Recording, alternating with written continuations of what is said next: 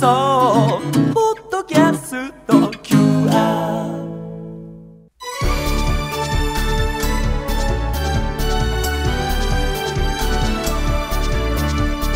箱根駅伝出場大学応援ラジオ。箱根駅伝への道。大学駅伝のクライマックス箱根駅伝に向けて奮闘するチームを応援そして紹介する番組箱根駅伝への道ナビゲーター柏原隆二さん文化放送山田美希俊アナウンサーです。こんばんは。こんばんは。箱根駅伝の各チームエントリー16人が発表されました。いよいよっていう感じしてきましたね。いよいよなんですが監督的にはまあ一段落あした部分ではあるんですがここから10人にまた絞っていかなきゃいけないと。ね。大変な作業がまた続くということですね今日は関東学生連合チームの特集ということですね。はい。今日は16大学の代表選手が集まる学生連合チームにスポットライトを当てます。はい。その学生連合チーム簡単にご紹介しますと学生連合は箱根本戦出場を逃した大学から1校1名。予選会でタイムの良かった選手が選ばれます。ただし過去に箱根駅伝に出場していない選手というのが条件で留学生は選出されませんなので予選会11位だった筑波大学はチーム上位の猿橋選手や西選手がいいタイムを残したんですが、うん。前回の箱根を走っているので選ばれないんですね。そういうことですか。筑波大学予選会は時点だったんですが今回学生連合に呼ばれた選手はいませんでした。監督はどなたが務めるんでしょうね。予選会時点の筑波大学広山勉監督です。自分の教え子いないのに、うわそれ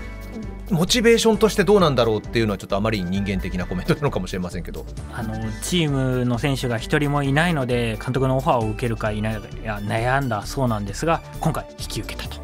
はあ。でも今後の広山監督のためになるんでしょうかねやっぱりね。やはりあの箱根駅伝という舞台をはい。味わい続けてるっていうのはすごく大事なことだと思います、そうですよね。それでは学生連合チームを率いる広山勉監督のインタビューをお届けします学生連合チームならではの苦労も聞いています。インタビュアー文化放送土井雄平アナウンサーです。このメンバーと顔を合わせてまずどういったことを感じましたか？やっぱ先入観っていうんですかね、予選会には本当にこう素晴らしい結果を出した学生たちばかりですので、やはりこう速そうだなっていうね、あのそういう印象を持ってあってますから、はい。まあ、その通りだと思います。しかしこのさまざまな大学の選手たちをこうまとめることになるんですが、まあ、そういったところでどういったところがポイントになってきますかね？お互いをなんだ理解しようとすること、うん、で当然こうその上でこう目標設定がなされていくと思うんですよね。で目標がこう一人歩きしてそれに学生たちがなんかついてこうっていうんではなくてまず一つになってからあのまあ大変なことですけどでもそれなろうとする気持ちがあってあの目標設定とかですね、うん、そんなことが進んでいくといいのかなと思ってます、はいまあこれこう言い方難しいですけどあのこのコロナのあれでオンラインのミーティングっていうんですかね。あのツールがあのだいぶ発達してますのであのそういう意味でコミュニケーションっていうのはこう表情を見ながらコミュニケーションのツールが出来上がってますのであのそんなものをこう対応してもらいながらですねあのもう本当にワンチームじゃないですけど、うん、難しいですけどそこを目指してやってもらいたいなと思ってます。まあ、このメンバーの中であの平山監督がキーマンになるだろうなと期待している選手は誰ですか？まずはやっぱりその今のワンチームっていう上ではキャプテンに選ばれたですね杉浦君に、えーまあかなり優秀だと思いますので、うん、すごい期待してます彼に。学生連合チームを率いる筑波大学広山監督でした今回のチームは1万メートル28分台の選手が6人もいて、例年以上に力のあるメンバーが集まったとも広山監督おっしゃっていました。そして広山監督からキーマンと言われた慶応義塾大学の杉浦圭選手3年生ですがこの学生連合チームのキャプテンを務めるということなんですよね。キャプテンは立候補したということですが、その立候補というのがズームでのオンラインミーティング、誰かやってくださる方、と言われた時にしばらく沈黙が続いたそうで、その沈黙に耐えきれずに手を挙げたということですね。いやこれ面白いですね。本当ですね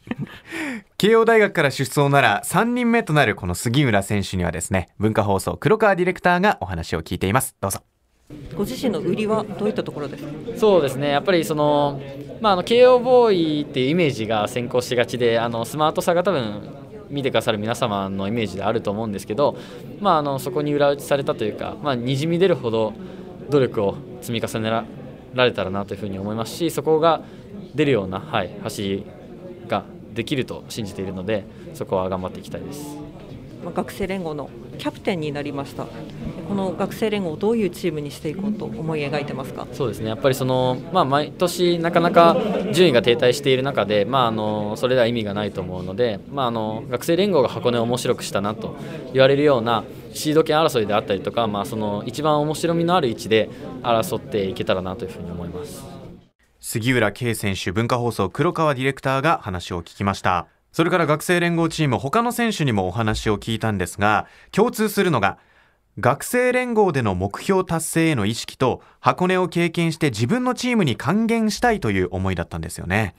広山監督もそのチームへの影響に関してこう語っています。どうぞ。もう一つの目標としてはやっぱりこの活動を通してそれぞれの学生がですねチームに何らか、まあ、自分の成長を含めて持ち帰ってもらってで来年の箱根駅伝予選突破をですね